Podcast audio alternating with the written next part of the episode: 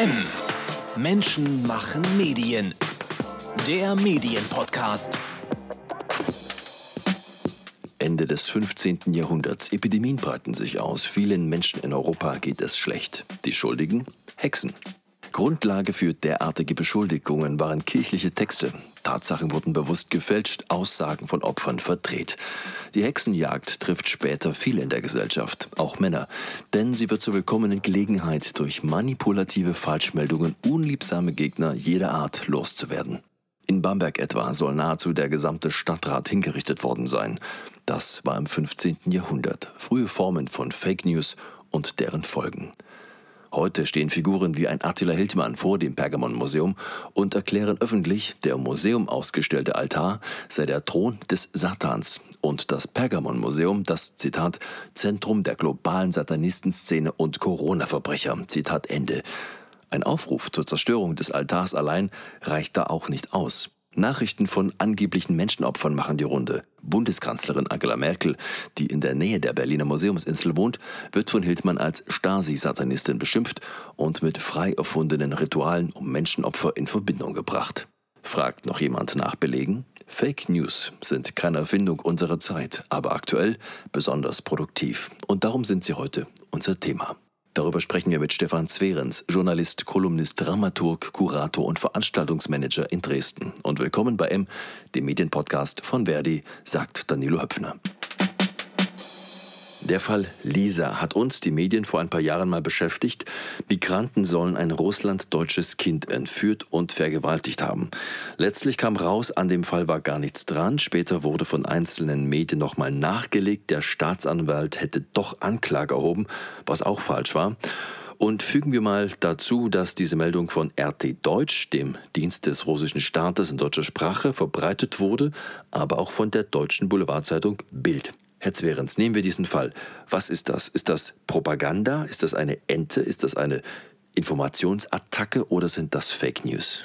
Also ist eine grundsätzliche Unterscheidung, äh, muss man da schon treffen, denke ich. Also ähm, grundsätzlich erstmal zwischen ähm, unsauber recherchierten Artikeln, also äh, Falschinformationen und äh, auf der anderen Seite Desinformationen, die quasi ähm, absichtlich gestreut worden sind zu einem bestimmten Zweck. Also das ist erstmal so eine grundsätzliche Unterscheidung, die man auf jeden Fall treffen müsste. Ähm, natürlich kann man äh, Leuten nicht wirklich vorhalten, wenn sie zum Beispiel unsauber als Journalisten recherchiert haben. Ähm, also man könnte sie schon dafür haftbar machen sozusagen. Aber äh, grundsätzlich äh, ist, glaube ich, die Absicht das Entscheidende, was die Fake News ausmachen. Weil Fake News in dem Sinne sind eigentlich äh, gezielte Manipulationsversuche, um die öffentliche Meinung zu bestimmen. Alles andere sind Fehler. Natürlich äh, offenbart sich daran auch schon das Problem, weil die Grenzen natürlich sehr schwierig sind. Ne? Also man kann nicht ähm, direkt äh, ausmachen, welche Absicht nun der Autor oder das Medium äh, oder die Institution, die dahinter steckt, äh, verfolgt. Das äh, ist dann natürlich schwierig auszumachen. Ne? Da bewegen wir uns auf jeden Fall in einen Graubereich. Ja, die Frage ist nur, ist das in beiden Fällen dasselbe? Messen wir beide Darstellungen mit demselben Maß? Also fehlerhafte Darstellungen, und die gibt es offenbar immer wieder in der Bildzeitung, ähm, messen wir da nicht anders, indem wir sagen, ach, die Bild halt, die ist halt so, das ist ja nur Boulevard und auf einer einschlägigen Facebook-Plattform, da folgt dann die große Empörung. Ja, also mit äh, den sozialen Medien ähm, ist das auch relativ schwammig geworden. Allerdings äh, muss man schon sagen, dass äh, groß angelegte Kampagnen äh, definitiv äh, von extremistischen äh, Seiten ausgehen. Ja? Also das sind natürlich Rechtsextremisten, Linksextremisten, islamistische Extremisten, das ganze Spektrum natürlich. Ähm, aber wenn man sich die äh, groß angelegte Studien ansieht, äh, ist es vor allem in Deutschland äh, vor allem im rechten Spektrum zu sehen. Das hat natürlich auch mit der Mentalität dort zu tun, ähm, die eher kriegerisch ausgelegt ist. So kann man es nicht anders sagen. Ne? Das Soldatentum wird da immer noch sehr hoch gehalten.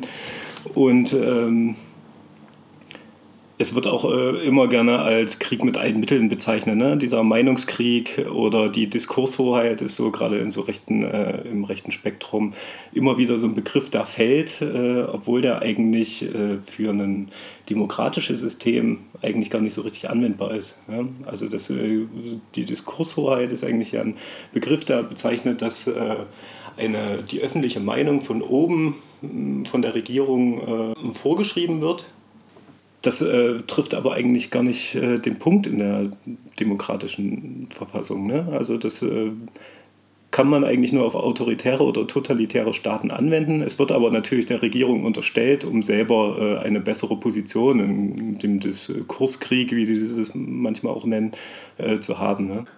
Okay, aber was ist dann mit den erfundenen Stories über Prominente oder Königshäuser in der sogenannten Yellow Press? Die kommen ja nun nicht von politischen Extremisten, die kommen von großen deutschen Verlagen, die mit komplett an den Haaren herbeigezogenen Geschichten durchaus gutes Geld verdienen. Sind das keine Fake News?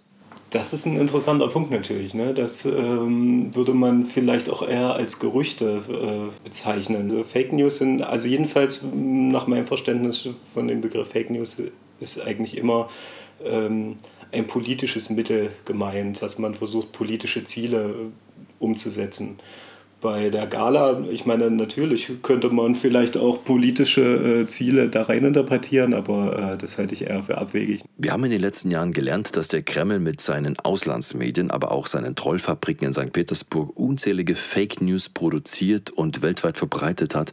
Aber das ist es ja noch nicht. Bekannt machte der Begriff Fake News ja eigentlich noch US-Präsident Donald Trump, der kritische Berichterstattung und praktisch jede kritische Frage an seiner Politik als Fake News bezeichnet. Und das gipfelte dann ja in einer Pressekonferenz mit einem Angriff auf einen CNN-Reporter. Ein ganzer Sender wurde zu Fake News erklärt. Wir hören uns das nochmal an. No, not you, not you. Your organization's terrible. Your organization's terrible. Let's go. Go ahead. Quiet, quiet. Go ahead. She's she's asking a question. Don't be rude. Don't be rude. Don't be rude. No, I'm not going to give you a question. I'm not going to give you a question. You are fake news. Go ahead. Ihr Unternehmen ist entsetzlich. Sie stellen hier auch keine Frage. Sie sind Fake News, sagt Donald Trump. Und wie man hören konnte, gab es bei diesen Anwürfen Trumps sogar noch Applaus im Saal, offenbar auch von anwesenden Journalisten. Mal zurückblickend auf vier Jahre Donald Trump als mächtigster Mann der Welt mit mehr als 20.000 nachgewiesenen Lügen und Fake News allein auf Twitter.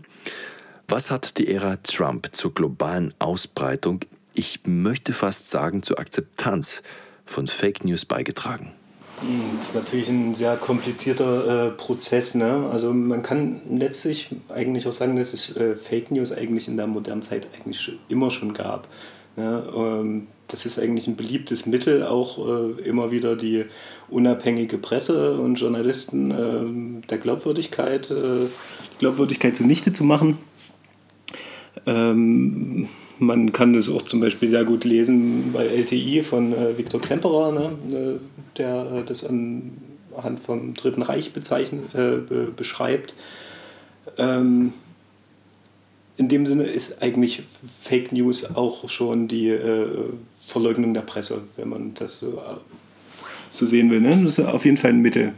Aber ähm, was Donald Trump auf jeden Fall gemacht hat, ist, äh, noch ein viel komplexerer Begriff, äh, Prozess. Also äh, gerade in Beziehung mit äh, Cambridge Analytica ähm, hat er da eigentlich alle Register gezogen, die, die man im Sinne von äh, Meinungsmanipulation ziehen kann.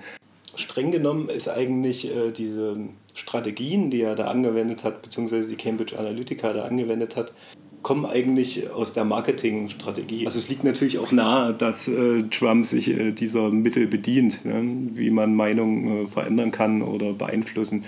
Ne? Die, äh, das Neue bei Trump war auf jeden Fall äh, die Dimension, die das angenommen hat. Also wirklich äh, die Grenzen des juristisch Möglichen so weit auszuloten, wie es geht. Er hatte damit aber auch gezeigt, natürlich, dass äh, Moral und Gewissen äh, hinten angestellt werden für solche, für die Verwirklichung von Zielen. Ne? Das ist ja eigentlich auch so eine gewisse Marketing-Mentalität, ne? dass die Firma so weit wachsen muss und dass damit jegliche Mittel verwirklicht werden muss. Dahingehend, dass sie einfach in Zweifel geraten und weder ihre eigenen Meinungen folgen ne? oder vertrauen, noch äh, der Meinung von Hillary Clinton oder überhaupt in äh, grundsätzliche Dinge. Ich meine, äh, die QAnon-Bewegung kann man natürlich zum Beispiel nicht äh, unbedingt nachweisen, dass die äh, aus diesem Prozess kommt, aber es ist natürlich naheliegend. Ne? Also, dass der Trump dort als Erretter plötzlich auftritt, der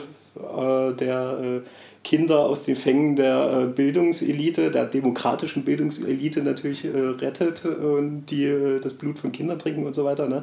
Also absurder kann es eigentlich nicht sein, aber durch diese Gruppendynamik, die in diesen sozialen Netzwerken entsteht oder beziehungsweise die künstlich herbeigeführt wird, ist eigentlich alles denkbar. Ne? Also die Leute fangen plötzlich an, die absurdesten Dinge zu glauben und ähm, je absurder sie sind, desto glaubwürdiger werden sie manchmal. Ne? Und das ist äh, das Perfide an dieser ganzen, äh, an dieser ganzen Strategie, ähm, äh, dass man letztlich eigentlich gar nichts mehr glauben kann. Ne? Also es werden nicht nur gezielt Desinformationen gestreut, es werden Mythen gebildet, es werden ähm, jegliche äh, Grundfeste der Realität eigentlich in dem Sinne eingerissen. Ne? Das ist äh, das Entscheidende bei der ganzen Geschichte. Bleiben wir nochmal bei der Schuldfrage. Wurden hier der Akzeptanz von Fake News nicht Tür und Tor weit geöffnet und lässt sich das überhaupt wieder einfangen?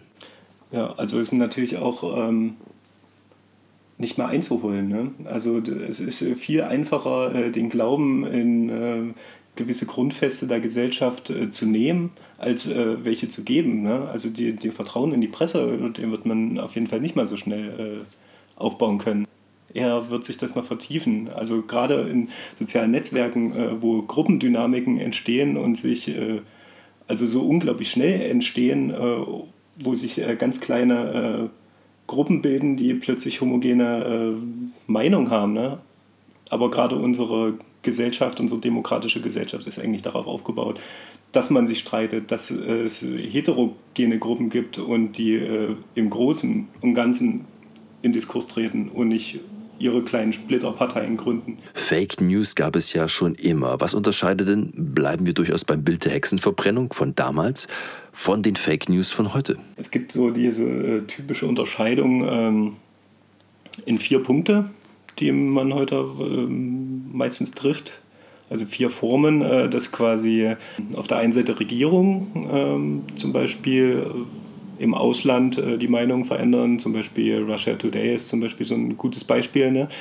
ähm, die dann quasi den Ruf von äh, Russland quasi stärken sollen, aber gleichzeitig natürlich auch das Vertrauen in andere Länder oder die eigene Weltanschauung sozusagen in Frage stellen soll. Ähm, das zweite sind eher so äh, Falschnachrichten, also absichtlich gestreute Fehlinformationen. Ne? Das wäre dann zum Beispiel so dieses Beispiel Hexenverbrennung, was Sie äh, gemeint haben. Also das gab es quasi schon immer.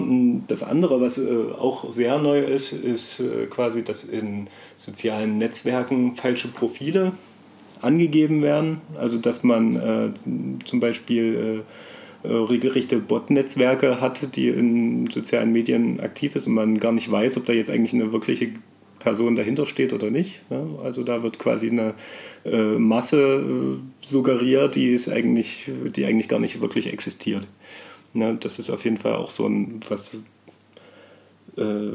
durch die Technikentwicklung quasi noch dazugekommen ist. Und der vierte Punkt wären auf jeden Fall äh, fehlerhafte und manipulierte Informationen. Ne? Das äh, kennt man auf jeden Fall auch aus der Geschichte. Ne? Man braucht da nur an äh, Stalin zum Beispiel denken, der sich, äh, der quasi heutzutage würde man äh, gefotoshoppt äh, sagen, ne? in das Bild, als Lenin da auf der zum Volk gesprochen hat und so weiter. Ne?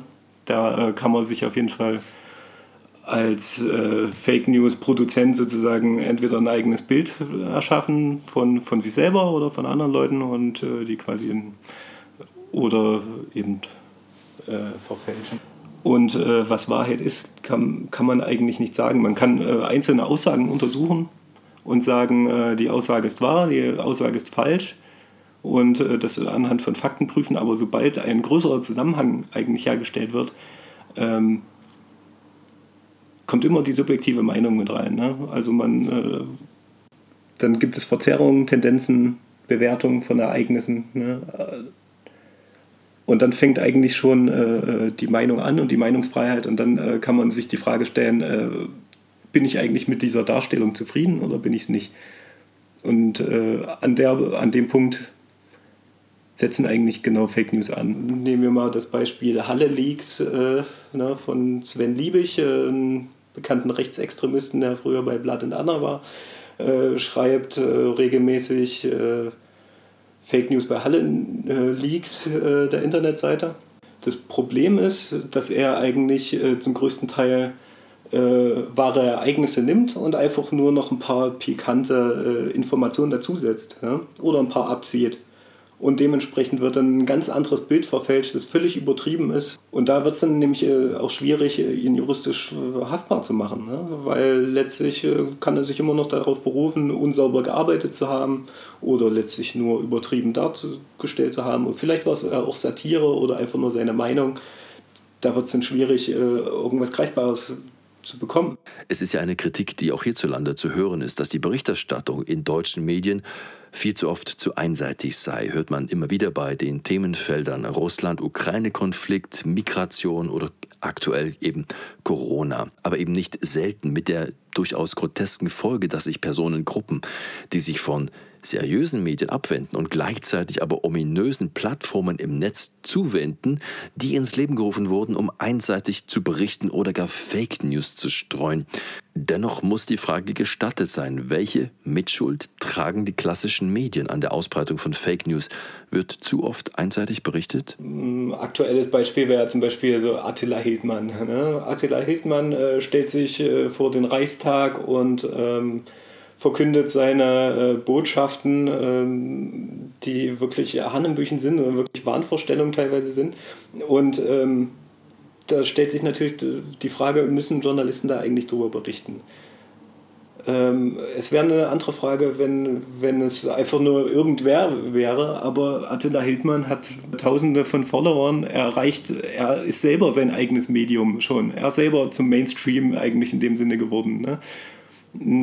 Und dementsprechend muss eigentlich das verhandelt werden. Aber dadurch macht man ja auch indirekt Werbung für diese Person. Und gerade äh, deswegen wird dann ähm, äh, auch die Meinung wieder äh, weitergetragen. Ähm, und das Problem ist aber natürlich, dass quasi jetzt Attila Hildmann-Anhänger ähm, natürlich total unzufrieden sind, wie über Attila Hildmann geredet wird in den öffentlichen Medien, weil sie es so empfinden, dass äh, falsch berichtet wird, aber letztlich ist genau äh, meistens das, äh, das eigentlich im Großteil der Fälle, würde ich mal sagen, äh, objektiv berichtet wird und gesagt wird, ja, Attila Heidmann hat das gesagt. Ähm, es ist natürlich, äh, geht schon in die verschwörerische Richtung ne? und äh, das ist aber für, gerade für so Verschwörungstheoretiker, schon wieder so ein Argument äh, dafür, dass man ihn jetzt äh, verleugnet und verhöhnt. Auf der anderen Seite muss man natürlich schon sagen, dass es schon gewisse Tendenzen gibt, ne? also bei äh, manchen Themen. Ähm, das hat natürlich auch damit zu tun, dass man zum Beispiel niemanden verletzen will oder niemanden spalten. Ne? Also gerade was die ausgewogene Berichterstattung angeht, das fehlt mir persönlich auch oftmals. Ja? Also, dass man wirklich versucht, äh, wirklich alle Seiten eines Konflikts zum Beispiel zu Wort kommen zu lassen und äh, Herr Zwerens, können Sie da ein Beispiel nennen, wo Sie feststellen, wo es da nicht so gut gelungen ist mit der Ausgewogenheit? Die Flüchtlingskrise zum Beispiel ist natürlich so ein heikles Thema, wo es schwierig wird. Natürlich äh, gab es äh, genug Berichte, die äh, die negativen Seiten äh, davon beleuchtet haben und ähm, auch, äh, aber äh, letztlich gerade bei solchen komplexen Prozessen ist es doch immer schwierig. Man kann auf einer Seite nicht das Grundproblem der Flüchtlingskrise analysieren und auf den Punkt bringen. Ne? Also irgendwie muss man ja Informationen weglassen. Äh, es gibt äh, hunderte von Büchern dazu, die äh, das äh, versuchen darzustellen, ne? die verschiedene Probleme äh, ansprechen, ne? Äh, gescheiterte Integrationspolitik, Probleme mit dem Islam und so weiter. Und auf der anderen Seite natürlich Rechtsextreme, die einfach generell was gegen Ausländer haben und Leute, die auf die Straße gehen, und äh, oder Flüchtlingsheime anzünden und so weiter, Menschen zusammenschlagen und so weiter. Eigentlich muss man natürlich alles ähm, versuchen abzudecken und ich finde ehrlich gesagt, das äh, gelingt der äh, Presse auch ganz gut. Wenn man sich aber dann wiederum einzelne Artikel ansieht, äh, äh, kann man da äh, natürlich kritisieren.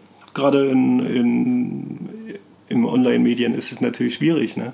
Da äh, wird der eine Artikel natürlich gepusht, weil sich wahnsinnig viele Leute darüber aufregen, dass das vielleicht jetzt so einseitig ist. Aber äh, im Großen und Ganzen haben sie äh, die zehn anderen Artikel vielleicht gar nicht gelesen, wo genau ihre Meinung bestätigt wird. Ne? Also das ist dann schwierig. Ne?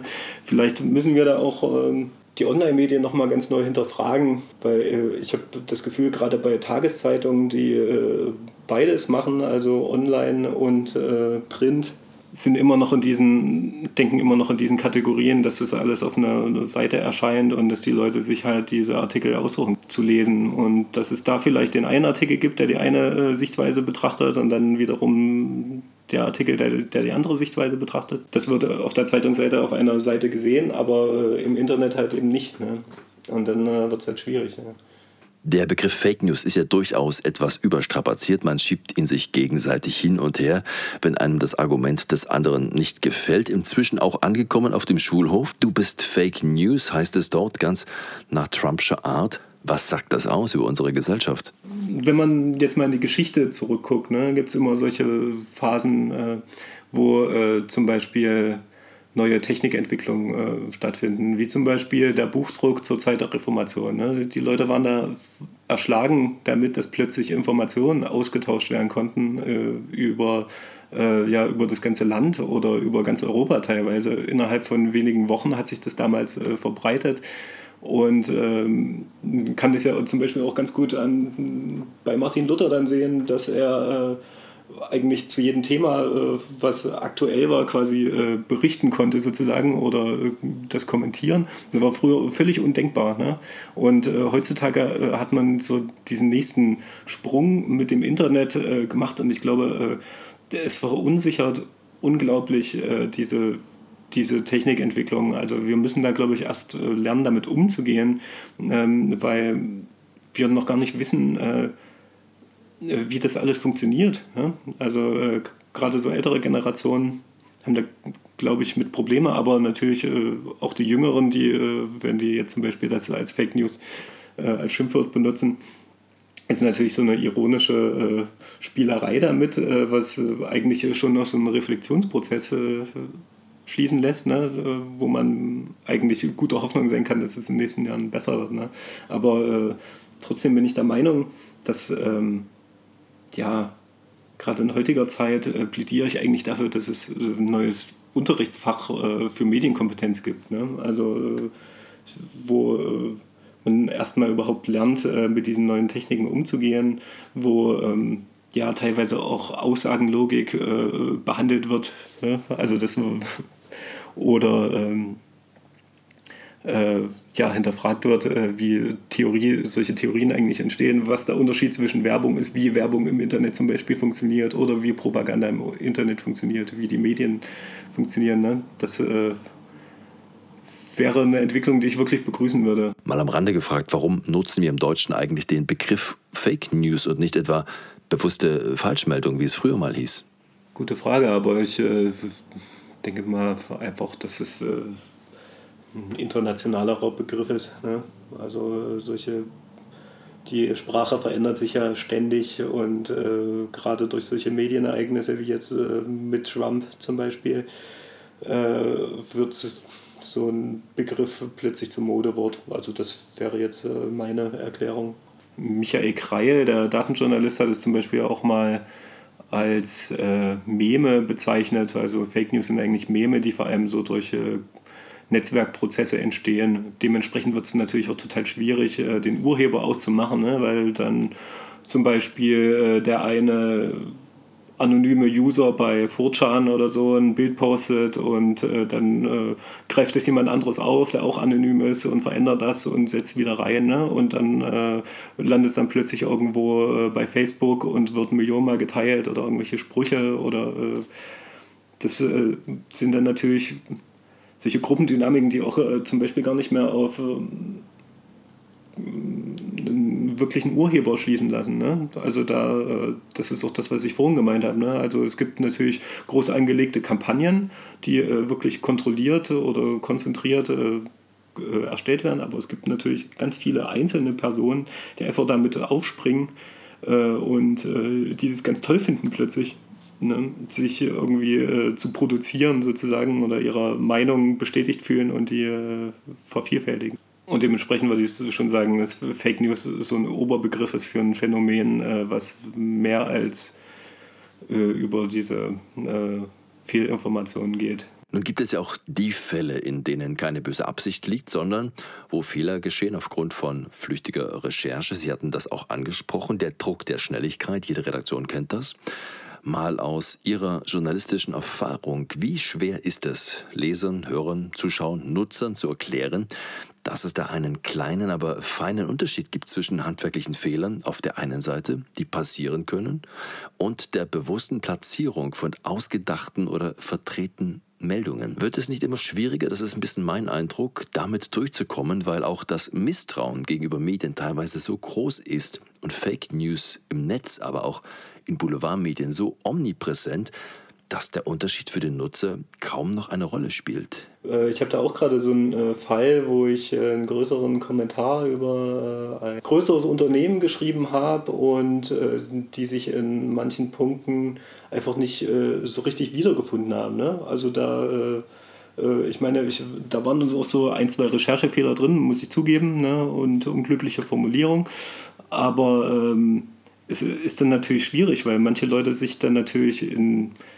Also Sprache kann nie wirklich eindeutig sein, gerade wenn man äh, in solchen Formaten unterwegs ist wie Kommentare oder Kolumnen, ne, was ja Meinungsjournalismus äh, per se ist, ne, wo es jetzt nicht nur um die Fakten geht, sondern auch irgendwo um diese gesellschaftliche Einbettung und äh, die Meinung, die der Autor dabei vertritt.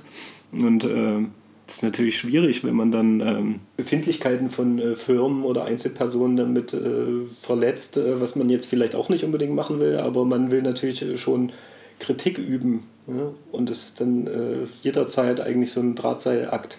Mir ist äh, gerade dieser Begriff der Political Correctness gekommen, aber das geht ja eigentlich schon darüber hinaus. Ne? Also ich meine, juristisch gesehen können sich ja natürlich schon Firmen auch davon angegriffen fühlen, äh, dass ich äh, sie jetzt kritisiere und äh, die sehen das natürlich immer anders. Ne? Ansonsten würden sie ja nicht so handeln, wie sie handeln. Ne? Und äh, da gibt es natürlich dann immer Interessenkonflikte. Andererseits äh, kann ich das dann natürlich auch verstehen, wenn die Firmen dann äh, sagen, ähm, äh, ja, das ist Rufschädigung und sie versuchen doch nur unseren äh, Konzern irgendwie zu beschädigen und so weiter. Ne? Aber das ist natürlich gar nicht meine Absicht. Ne? Also das äh, geht darum, konstruktive Kritik zu üben. Ne? Das ist jedenfalls mein Anspruch dabei. Und äh, manchmal ist es natürlich von außen äh, nicht zu beurteilen. Ne? Man kann ja nicht in die Autoren reingucken, was sie ja eigentlich wirklich wollen. Auch die Technik macht es ja immer schwieriger, Fake zu erkennen, auch bei Videos. Und hier wird es besonders schwierig. Man kann künftig Menschen Worte in den Mund legen und zwar so gut, dass der Fake nicht mehr ohne weiteres erkennbar ist. Das heißt dann Deepfakes. Das gibt es in Ansätzen zwar schon länger, man kennt das aus Spielfilmen etwa oder wenn Schauspieler durch Stuntman ersetzt werden. Aber das war ja mal sehr aufwendig in Hollywood-Studios produziert worden. Heute machen das Algorithmen und zwar ziemlich täuschend echt. Das wohl bekannteste Beispiel hier kam aus dem Munde von Ex-US-Präsident Barack Obama. President Trump is a total and complete dipshit. Now, you see, I would never say these things, at least not in a public address, but someone else would. Donald Trump sei ein Volltrottel, was er nie sagen würde, zumindest nicht öffentlich, aber andere würden das tun. Hier war es mal ein Beispiel gesprochen von US-Schauspieler Jordan Peele. Das zeigt, wenn sowas dann Tagespolitik sein wird, Deepfake-Statements von Politikern, die in Umlauf gebracht werden, wieder einzufangen, weil man das so oder so nicht gesagt habe, was ja auch wieder Deepfakes sein könnten. Ist das da nicht das Ende der Gesellschaft, wenn das, was wir in Bild und Ton sehen und hören können, durch und durch Fake ist? Wem können wir künftig noch vertrauen? Eine bedrohliche Entwicklung, ja, aber ich äh, gehe davon aus, dass es äh, eigentlich die logische Konsequenz ist äh, von den Entwicklungen, die wir zurzeit haben. Also ich äh, bin davon überzeugt, dass es irgendwann, ähm, es wird auf jeden Fall noch eine ganze Weile dauern, ähm, aber ähm, äh, dass sich das irgendwann legen wird, dass die Menschen eine gewisse Medienkompetenz mitbringen und generell noch eher ihre Quellen hinterfragen oder diese Medien hinterfragen, wo es eigentlich herkommt. Aber natürlich wird es von Leuten zwangsläufig missbraucht werden, solche Erfindungen. Ne? Andererseits gibt es aber auch wiederum positive Entwicklungen, dass sich Institute damit auseinandersetzen und genau solche ähm, Fake News äh, finden im Internet und ähm, erstens mal auf Echtheit überprüfen und zweitens auch äh, wiederum den Urheber äh, ausmachen können. Ne? Das ist natürlich ein sehr komplizierter Prozess, gerade wenn es äh, millionenfach geteilt wird, wo, wo dann eigentlich äh, das zum ersten Mal aufgetaucht ist und ob dann äh, es wirklich aus dieser speziellen Quelle wirklich stammt. Äh, und da muss auf jeden Fall auch die Gerichtsbarkeit hinterherziehen, beziehungsweise müssen eigentlich jetzt schon die Grundlagen dafür belegt werden, ähm, damit es auch umgesetzt wird ne? und nicht erst auf die Technikentwicklung gewartet werden. Weil äh, natürlich gerade diese juristischen mm, Umformungsprozesse noch mal viel länger dauern. Ne? Auch da müssen ja wiederum sich Staatsanwälte darauf spezialisieren, äh, Uniprofessoren müssen sich darauf spezialisieren, um wiederum die Staatsanwälte ausbilden zu können in gewissen äh, äh, Schwerpunkten. Also das wird auf jeden Fall ein sehr langer Prozess und die Technikentwicklung ist halt äh, unendlich viel schneller als äh, diese juristischen äh, und amtlichen Wege. Redaktionen, vor allem in den Nachrichtenagenturen, setzen auf Faktenchecker. Meldungen, die gibt es ja überall. Was nun offenbar gebraucht wird, ist die Überprüfung von dem, was bereits in der Welt ist, auf Richtigkeit. Es gibt Medienhäuser, die sehen das als Zukunft der journalistischen Arbeit, als ganz zentralen Punkt. Also Meldungen, die schon da sind, auf ihren Wahrheitsgehalt zu prüfen. Ist das künftig der Schwerpunkt der journalistischen Arbeit? Sehen Sie das auch so? Also ich hoffe, dass sich äh, das so entwickeln wird, weil ähm, wenn man mal in die Redaktion teilweise reinguckt, gerade von den Tageszeitungen, da müssen äh, die Kollegen manchmal zwei, drei, äh, vier Artikel oder Kurzberichte am Tag schreiben. Äh, da wird es natürlich schwierig, äh, Leuten hinterher zu telefonieren. Also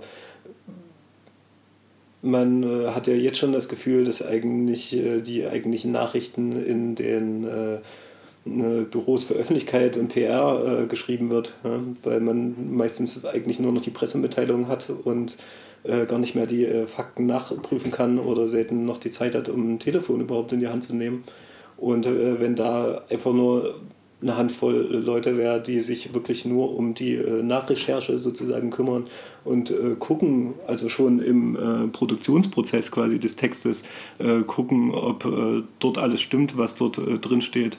das wäre auf jeden Fall eine Entwicklung, die zu begrüßen wäre. Und natürlich aber auch in der Postproduktion, nenne ich sie jetzt mal, ne, dass wenn Artikel einmal erschienen sind, auch nachgeprüft wird.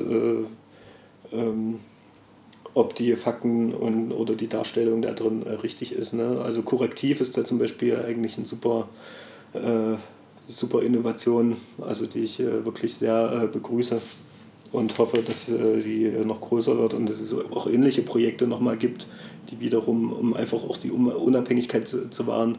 Wer sind die größten Fake News-Schleudern in Deutschland? Namen bitte. Ja, natürlich äh, schwierig, äh, wenn man sich da aus dem Fenster äh, lehnt, aber gerade in solchen Netzwerkprozessen ist es natürlich schwierig. Ich meine, gerade was die AfD auch zum Beispiel in den letzten Jahren geschaffen hat, letztlich an einem Fehlinformationsnetzwerk, äh, das wirklich die ganze Nation äh, durchwebt, ist äh, halt wirklich erschreckend. Also gerade auch diese Medienstrate dieses Medienstrategiepapier der AfD, das vor ein paar Jahren geleakt wurde, da ist eigentlich schon ersichtlich, wie perfide und wie groß und hochprofessionell das ausgelegt ist, die öffentliche Meinung einfach auszuhöhlen. Und das ist meiner Meinung nach wirklich das, eine der erschreckendsten äh, Bewegungen äh, der letzten Jahre, finde ich.